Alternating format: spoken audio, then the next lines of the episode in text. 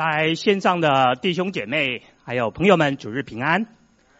感谢主在这疫情当中的平安带领。在这个期间呢，我们虽然有许多生活上的啊不方便，但是就像我今天啊将要证道的题目一样，希望将来有这么一天，当我们回首二零二零年的时候，这段日子我们能够不禁的再来感谢赞美神，感谢神与我们的同在，更感谢神平安的带领我们。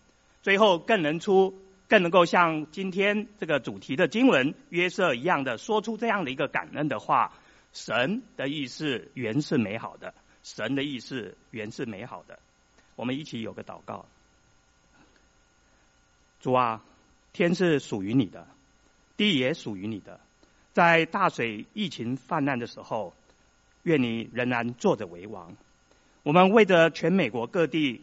在这几天，因为种族的问题而导致的暴乱，主啊，求你赐下你平安的灵，还有以智慧的灵，给所有执政掌权的，让他们能够平安的来啊圆满的来解决这样的一个暴乱。主，我们也再次的求你的灵跟众弟兄姐妹们同在，特别啊为心灵还有身体软弱的弟兄姐妹们，我们啊能够保守他们的心怀意念。更求你来高孩子的口，让讲的还有听的都能够蒙造就。我们的祷告是奉靠救主耶稣基督之名，阿门。呃，在十天前呢，深受教会许多弟兄姐妹喜爱而且尊敬的 David Porson 牧师呢，他因为癌症而不幸过世了。David Porson 牧师服侍主将近六十多年，被称为我们现今世代最好的圣经教师。虽然 David Pawson 呢，他在基督论这个主题当中呢，他的见解呢有一些偏差，但是基本上他的整个教导是非常纯正的。他用非常浅显而且容易懂又风趣的方式，把圣经重览呢介绍给大家。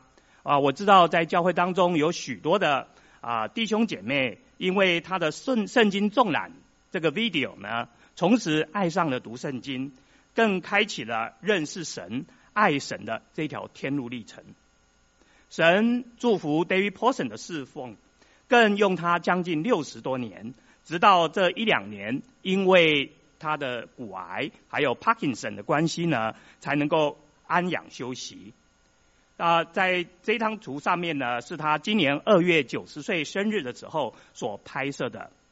他跟他的妻子。啊，以利仍不断的跟来访的这些来宾们来分享神在他一生当中的一个恩典奇迹，他是神所重用的一位仆人。Joyce Lin 林财欣呢，他是宣教航空使团的航空宣教士，为了成为飞行宣教士呢，他策划而且接受培训呢，已经有十年了。在这个之前，他在 Golden Conwell 的神学院接受了神学装备。最后，他更放弃了他在 IT 行业的工作，献身宣教的呼召。他投身于航空宣教，是因为他发现这个侍奉结合了他对飞行的兴趣，还有他计算机的技能，还有他对宣教侍奉的一个向往。在五月十二号的早上，他独自驾驶着飞机，载运着新冠病毒医疗用品，还有学校的用品。飞往印尼巴布尼省的一个村庄当中，起飞才两分钟，他的飞机就坠入了附近的一个湖当中。Joyce 这位热爱主、愿意为主摆上，他放弃了他世界的工作，投身航空宣教的侍奉的年轻人，却在四十一岁就被主给接走了。对我们基督徒而言，有时候我们真的是没有办法来明了神。为什么可以保守使用 David Pawson 牧师六十多年，让他造就了许多的弟兄姐妹？但是神为什么不保守 Joyce Lin，让他的航空宣教侍奉呢？能够帮助更多在偏远地区的这些人，让他们能够领受到神无远弗届的爱，而且能够把这个福音来传播给他们呢？在今天的信息分享当中呢，我将要从旧约当中的约瑟，还有新约当中的施洗约翰，他们透过他们两个人的一个对比，让我们更加能够来明白神的心意，还有神在我们每一个身上一个奥秘的恩典。请大家翻开今天的圣啊圣经，在创世纪五十章十五到二十一节。我请大家跟我一起来读这段经文。约瑟的哥哥们见父亲死了，就说：或者约瑟怀恨我们，照着我们从前待他一切的恶，足足的来报复我们。他们就打发人去见约瑟，说：你父亲未死以先，吩咐说，你们要对约瑟这样说：从前你哥哥们恶待你，求你饶恕他们的过犯和罪恶。如今求你饶恕你父亲神之仆人之过犯。他们对约瑟说的话，约瑟就哭了。他的哥哥们又来俯伏在他的面前说：“我们是你的仆人。”约瑟对他们说：“不要害怕，我岂能代替神呢？从前你们的意思是要害我，但神的意思原是好的，要保全许多人的性命，成就今日的光景。”现在你们不要害怕，我必养活你们和你们的妇人孩子。于是约瑟用亲爱的话安慰他们。在圣经当中，约瑟的故事可以说弟兄姐妹非常熟悉的。约瑟是雅各的第十一个儿子，也是雅各盼望已久才出生的儿子。因为妻子拉结久久不能够生育。创世纪二十九章三十一节就描述了这段拉结不能生育的这个经文。在这个之后呢，神顾念了拉结，更听了他的祷告，终于使得拉杰能够怀孕生子。圣经说，啊、约瑟名字的意思呢，就是啊、愿耶和华再增添我一个儿子。果然，在六年之后呢。拉杰再度的怀孕，生下了啊便雅悯，但不幸拉杰在生下便雅悯之后呢，就死于难产了。因此雅各也特别的来宠爱他的啊这个儿子约瑟。创世纪三十七章三节这个地方就说，以色列也就是雅各爱约瑟过于爱他的众子，因为约瑟是他年老时候所生的。约瑟在十七岁的时候，他做了一个梦，在梦中，神向他显明，将来有一天，约瑟会在他的弟兄当中被高举，而且他们会向他下拜。约瑟将他所做的梦呢，就跟他的父亲雅各还有哥哥们来分享。本来早就嫉妒父亲来特别偏爱约瑟的兄长们，这会儿更加的仇恨了啊约瑟了。之后兄长们。借着约瑟独自去拜访兄长的在野外牧养的一个机会呢，他们就密谋要来害死这位小兄弟。后来良心发现，觉得不可以害死自己的弟弟，所以就把约瑟交给了以实玛利的商人，就带到埃及去卖给人做了奴隶。十三年之后呢，约瑟成为埃及的宰相，也因着迦南地的饥荒呢。神奇妙的把约瑟的兄长和父亲就带到了埃及地，他不但拯救了他们脱离了饥荒，更让他们安居在埃及的各山地。当约瑟回顾他这一段人生的时候，无怪乎他要说出他被卖到埃及为奴，其实是要为整个雅各的后裔来预备道路。神的道路。的确是高于人的道路。此外呢，我们也看到了约瑟，他具有非常良好的一个人格特质。在创世纪三十九章二到四节，这里记载着耶和华与约瑟同在。这个表明了约瑟是一位非常信靠神、顺服神的人，所以他在主人波提乏家工作的时候，事事蒙恩，凡所管理的事情呢，都能够顺利的达成。当约瑟在监狱当中的时候呢，耶和华也跟他同行，让他能够在典狱长的面前呢，能够来蒙恩，建立起一个好的名声。典狱长甚至把狱中的犯人也就也全部来交给他来管理。约瑟他更能够来抵挡在啊试探中当中的一个啊诱惑。当波提反的妻子看上约瑟的一个秀雅俊美呢，强要与他这个同寝呢，约瑟却能够逃避这种的啊美色私欲的诱惑。虽然约瑟他远避了这样美色的一个试探，却也激怒了波提反的妻子，因而他诬告约瑟，使得约瑟因为异行而蒙冤入狱。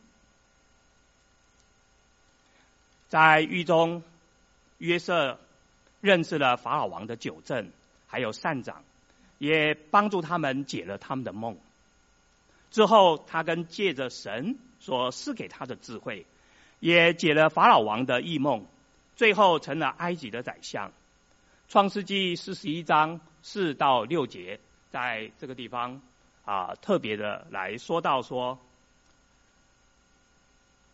约瑟那时候年大概三十岁左右，他也就是整整的啊有十三年的时间，因为神的恩待保守，约瑟从一个被卖到埃及的一个小奴隶，而成为一个埃及的一个宰相。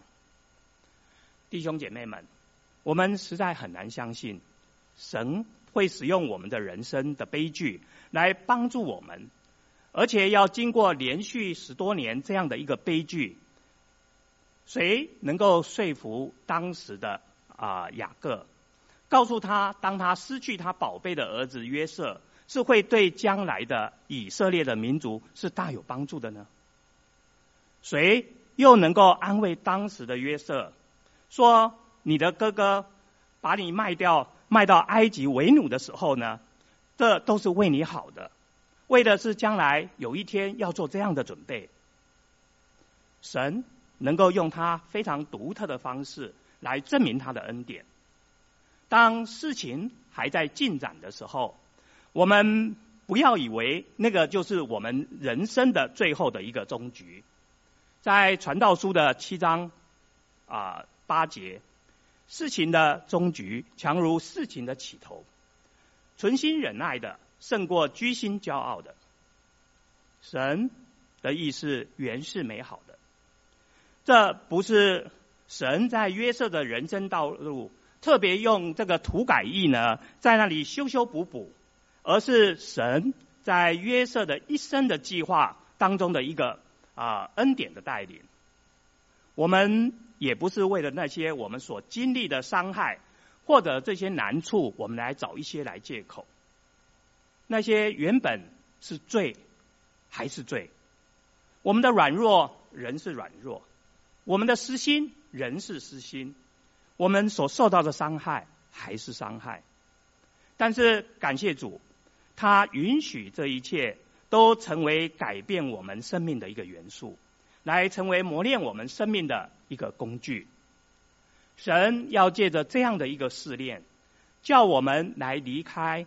我们自己所设定的一个人生道路，而带我们进入他的恩典之路，来叫我们离开我们人有限的一个计划，而进入神更高的一个计划。神他对我们的引导，就像宋朝诗人啊陆游的诗：“山重水复疑无路，柳暗花明又一村。”我们的神绝对是不误事。也不务实的，神的确是借着他的兄长还有恶人的手来造就约瑟，让约瑟得福，并接着约瑟使许多的人来得福。约瑟起初并不知道神的美意，等到他因祸得福之后，他才清楚的明白，原来以前所有的这些经过呢，都是原来有神一个美好的旨意，神的意思原是好的，在以赛亚书五十五章八到九节，这也是刚才我们所唱的诗歌。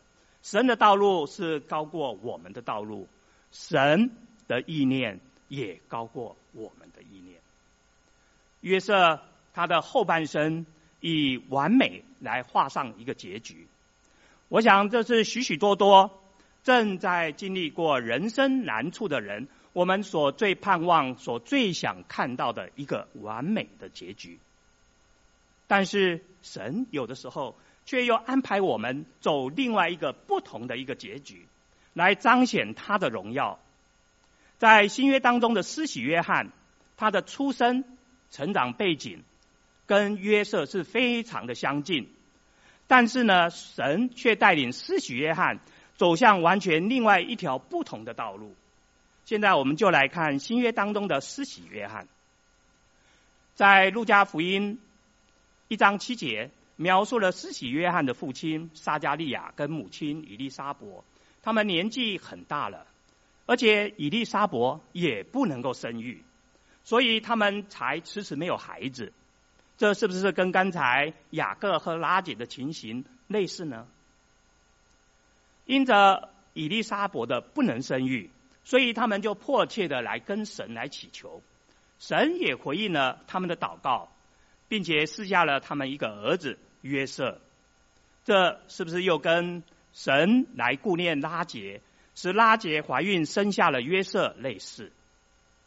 神的话说有。就有，说立就立，神能够做超乎寻常的事，神也不会被局限在人所说的自然啊自然律之内。他当然能够使年纪老迈的以利沙伯怀孕生子，他也能够让拉结怀孕生子。但是我们一定要来开口跟神来祷告，跟神来祈求。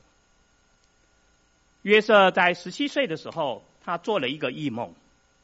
他梦见父亲跟兄长都要向他跪拜，成为一个有权望的人。而在施洗约翰的身上，我们看到天使告诉撒迦利亚：“你将来的孩子在主的面前将要为大，同时要带领以色列人回转归向主。”所以约瑟跟施洗约翰，我们都看到了神预言他们两个人未来都要来行这样的一个大事工。神选择了约瑟，让他成为整个以色列民族，为这个整个以色列民族来预备道路，使雅各的家族不致在大饥荒当中呢，因为没有粮食而断了后代。在路加福音七章二十七节这个地方，耶稣借着旧约的记载说，施洗约翰是那位在他之前来预备道路。为神来预备合用百姓的人，所以我们再一次的看到了约瑟跟施洗约翰的另外一个相似点，就是他们两个人都是神派遣他们成为以色列人未来道路的先锋部队，或者是开路者。施洗约翰在旷野还有约旦河的一带。他宣讲悔改的洗礼，让罪罪啊，还有这个罪得救的一个道理，吸引了许许多多的人来跟随他。连希律王都听到了施洗约翰在外面，他有一个非常好的名声，知道他是一个圣人，又是一个异人。他之所以被为称为异人，是因为他敢在公众面前来指责。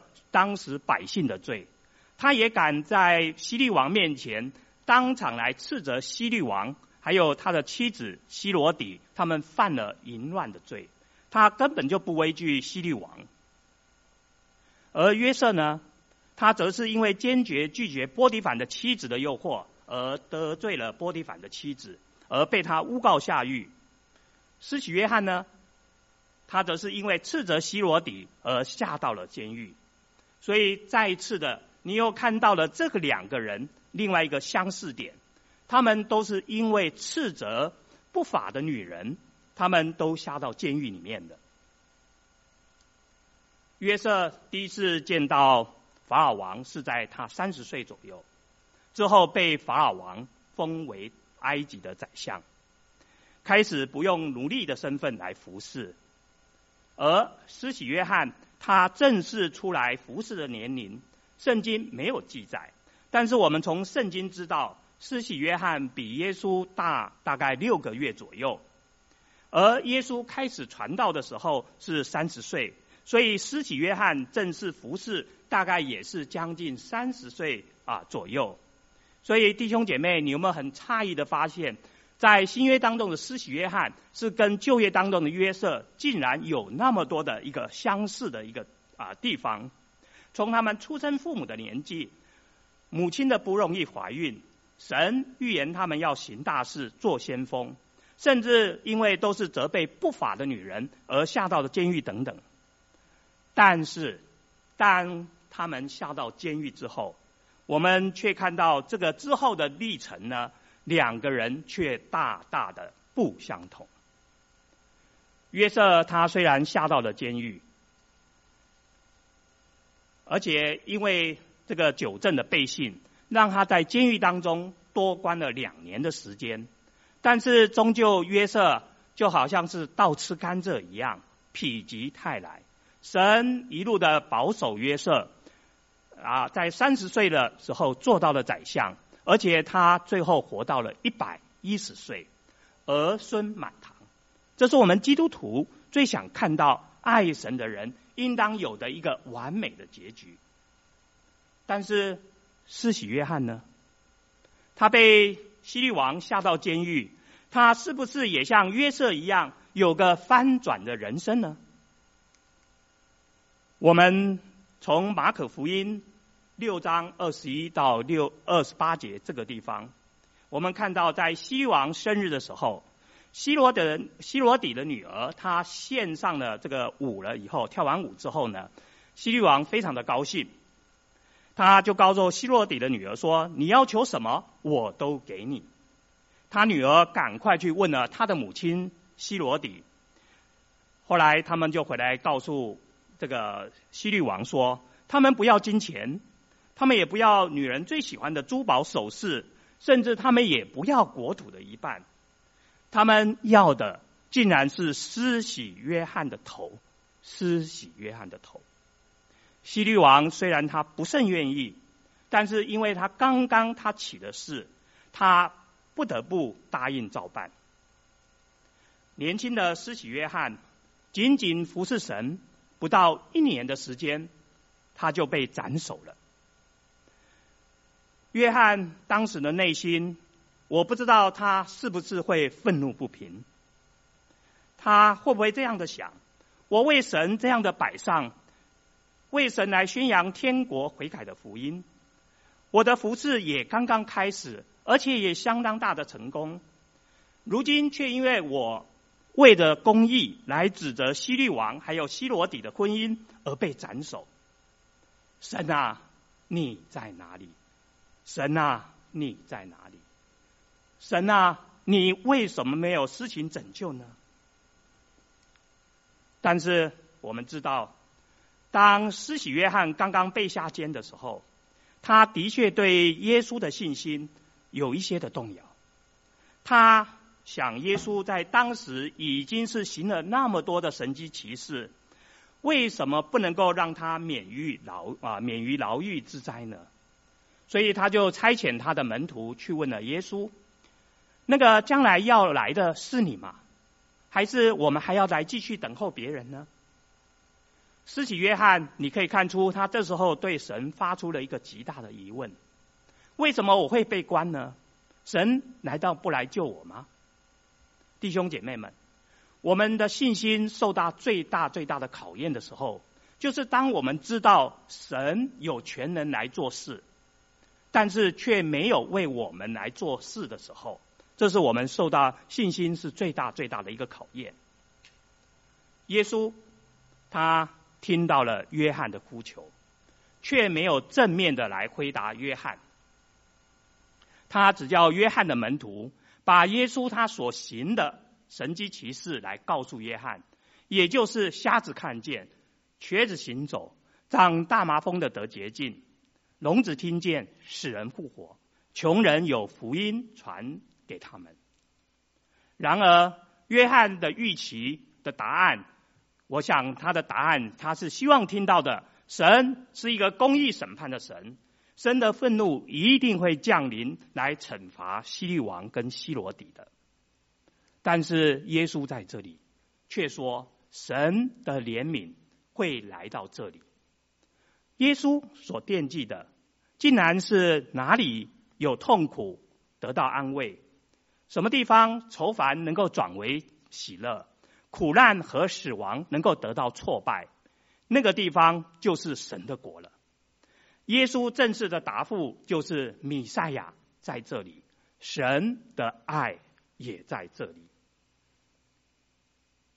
施洗约翰被下到监狱，甚至被斩首，竟然是神的爱，竟然是神的爱。我想，我们大部分的人真的是很难明白。我们会想：难道神只是约瑟的神，使约瑟置于死地而后生，而不是施洗约翰的神？最终却让他丧命。难道神只对约瑟显示出坚定不移的爱，却对施洗约翰弃之不顾吗？这时候，我们真的非常难明白。我今天的经文的主题，神的意思原是美好。为了帮助我们更认识神的旨意，我们再一次来回顾施洗约翰在世不到一年的服事，他的主要工作是什么？他的第一项工作就是为主来预备道路，并且修直主的道路。路加引自以赛亚书四十章四节的这一段话。就能够表明他这项工作，一切的山洼都要填满，大小山冈都要削平，弯弯曲曲的地方要改正，高高低低的道路要改为平短。他在世最主要的信息，就是要百姓来悔改，将人心中抵挡耶稣基督的心来挽回，而且能够在行为上要能够有所改变。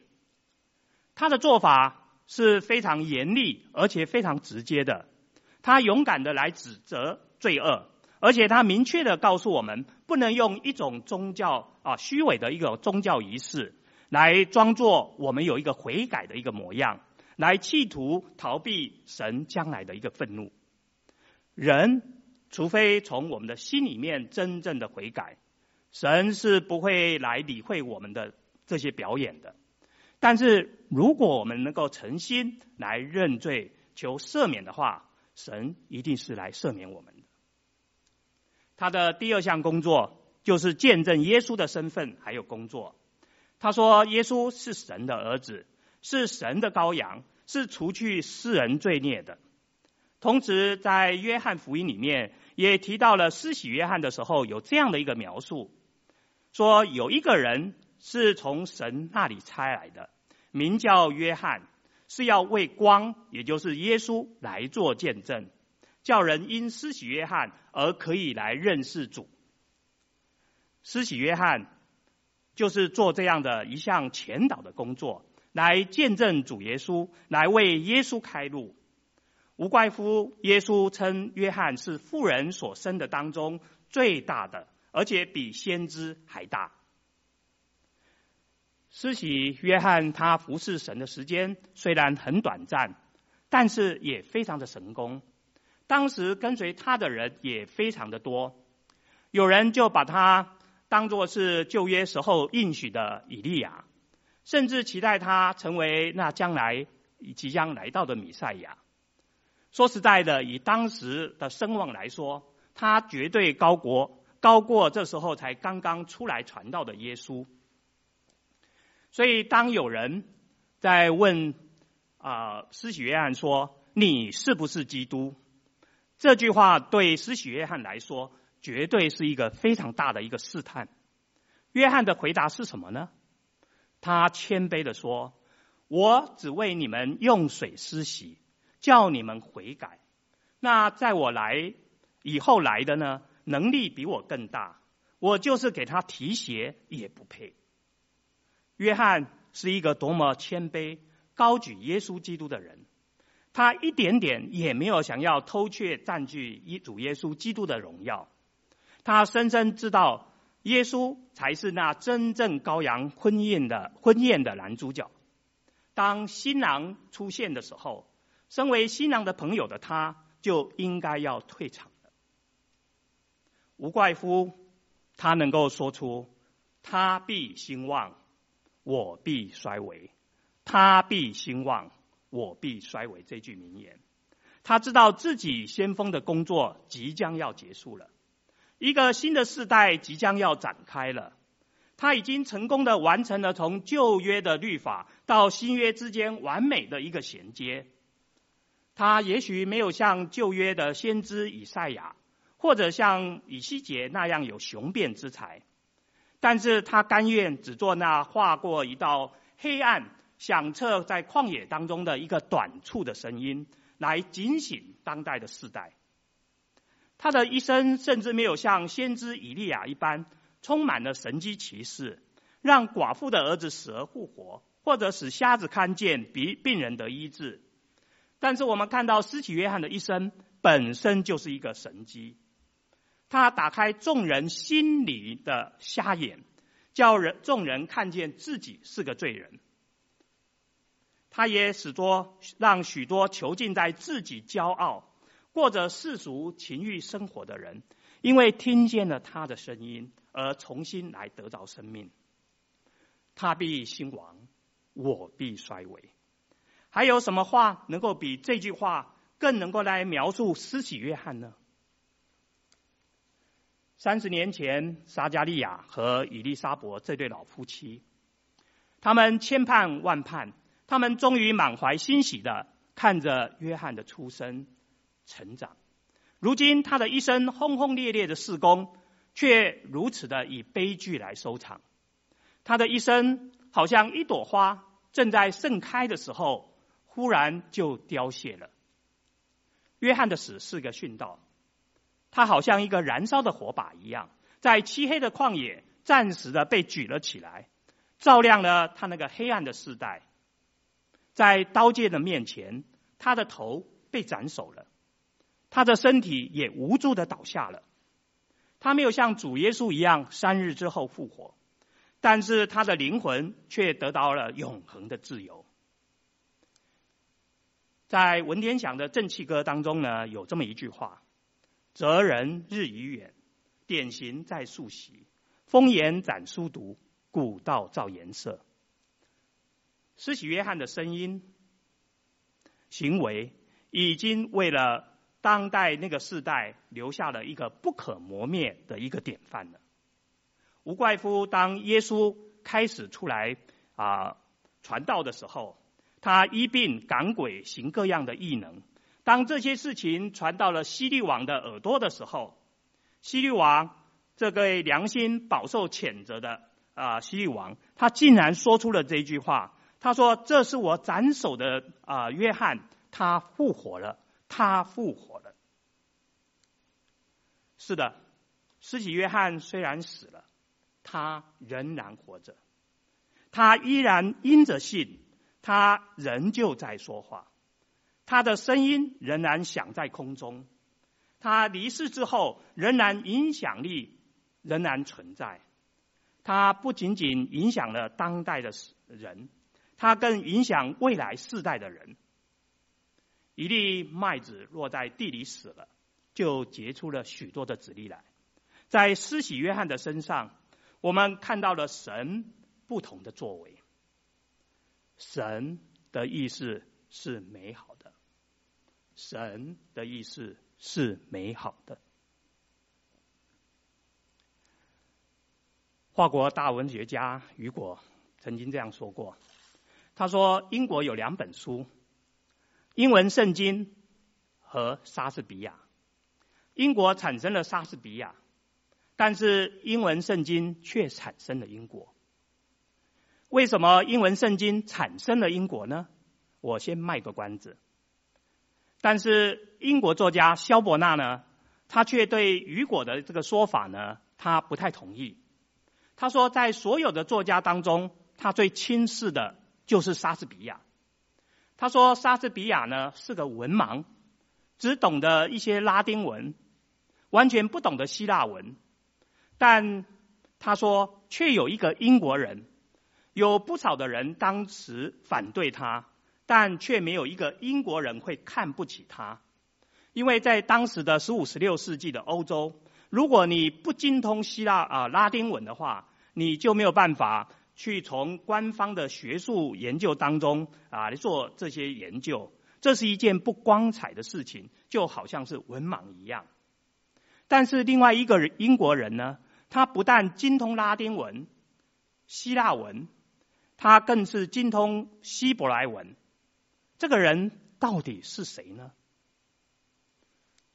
大卫·提姆斯在二零一二年呢，他出版了一本书，这个书名呢非常有意思，叫做《The Man Who Gave God an English Voice》，可以翻译成“让神以英语发声的人”，让神以英语发声的人。它的副标题就是指的这个人——丁道尔。雨果。这位丁道尔呢，他不仅仅是对他的拉丁文是非常的棒，他的希腊文、希伯来文也非常的厉害，使萧伯纳不得不来佩服他。刚才所讲的雨果所说的英文圣经产生的英国，就是指丁道尔当初把拉丁文还有希腊、希伯来原文的圣经翻译成当代英文圣经。才使得一般的英国人民能够普遍来了解神的话语。丁道尔他是跟马丁路德是同一个世代的人，受到马丁路德把原文圣经翻译成德文圣经的影响呢，二十岁出头的他，就向当时的罗马教廷来挑战：你给我几年的时间啊，让我将啊，我将要死在。在农里面种田的这些孩子们，每一个都要比罗马教廷里面的主教、神父还要来懂得圣经。我们要知道，在当时候是只有神职人员才能够读圣经，才能够拥有圣经的。私自拥有圣经是要被砍头的，更不要说你要翻译出版圣经，还要使当时连农村的小孩子都要能够拥有阅读圣经。这简直是一个天方夜谭。在接下来的日子当中，丁道尔因为他的这个雄心好志，就在啊被教廷不断的追杀，所以他也不断的在欧洲大陆不停的逃亡。但是他翻译的脚步呢，却不因为他的逃亡而停止。在一五二六年，他所翻译的新约圣经正式出版了。但是罗马教廷的追捕却更加的加紧。之后，他又不断的翻译了旧约的圣经，还有发表了许多的学术论文。在一九三五年，他终于被罗马教廷逮捕，并且关到一个黑暗的监狱当中。那一年的冬天，他就如保罗在罗马监狱当中，请提摩太把他的衣服还有书籍带来。丁道尔也跟狱中的长官来请求，是不是也给他一顶帽子、一件大衣，好让他度过严寒的冬天。他更要求能够是否把他的希伯来圣经还有相关的书籍来还给他，好让他继续能够在监狱当中来完成翻译的工作。在一五三六年，罗马教廷以私自翻译圣经的罪名，终于把丁道尔处以绞刑。然后又公开的焚烧他的尸体，把他的尸体烧成了灰烬，丢到了河中。丁道尔他在死前的最后祷告是：主啊，求你开英国国王的眼；主啊，求你开英国国王的眼。是的，神听了他的临终前的祷告。在一五三八年，英国国王亨利八世宣布圣经可以自由的发行，而且每一个。教堂都要有一本圣经，让能够让教会的这些信徒们自由的来阅读。丁道尔翻译的英文圣经，对我们后世到底有多大的影响呢？一五一七年出版的马太圣经，还有英国第一个被官方认可的大圣经，它的内容几乎都是根据丁道尔所翻译的圣经。莎士比亚。还有当时的英国上层社会所使用的这个日内瓦圣经，内容百分之八十五以上都是出自于丁道尔的圣经。一六一一年，我们至今仍然流传使用的 King James 钦定本圣经出版了。内容当中更是有百分之八十以上是出自于丁道尔的圣经。之后，一八八五年英语版的兄弟版圣经，基本上就是根据了 King James 这一本版本啊来修订补充的一个版本。这本英语版的修订版圣经，也就是后来在一九一九年，当时和合本所根据的英文版圣经所翻译而成汉语的。弟兄姐妹，当我们看到这张图的时候，我们就知道我们现在所用的和合本圣经是有着留着丁道尔他的一脉相传的血液，还有他的 DNA 在里面。弟兄姐妹，当我们在查考啊查经的时候，我们最喜欢使用的丁道尔圣经注释系列，是我们后代也是跟着啊丁道尔。的英文版圣经啊，这后代的圣经学者就根据这个英文版圣经，他来写的一个注释书。丁道尔他虽然在一五三六年，他一个年轻的生命就为主来殉道，但是丁道尔却因着信，至今仍然透过圣经来跟我们来说话。雅各书一章十二节。忍受试炼的人是有福的，因为他经过试验之后，必得生命的冠冕。这是主应许给他那些爱他的人的。David p o r s o n、Joyce Lin、约瑟、施洗约翰、丁道尔，还有历世历代的众圣徒们，他们在世代的时间，或者长，或者短。但是他们都得到了主所奖赏的生命冠冕，他们都因着信，至今仍然来跟我们说话。神的意思，在他所爱的每位儿女的身上，真是美好，真是美好的。我们一起有个结束祷告。主啊。你的道路高过我们的道路，你的意念高过我们的意念。求你亲自安慰带领仍然受患难、在疾病灾痛的弟兄姐妹们。求主亲自为他们来开道路，来迈向你所示的永恒的光明。我们的祷告是奉靠救主耶稣基督之名，阿门。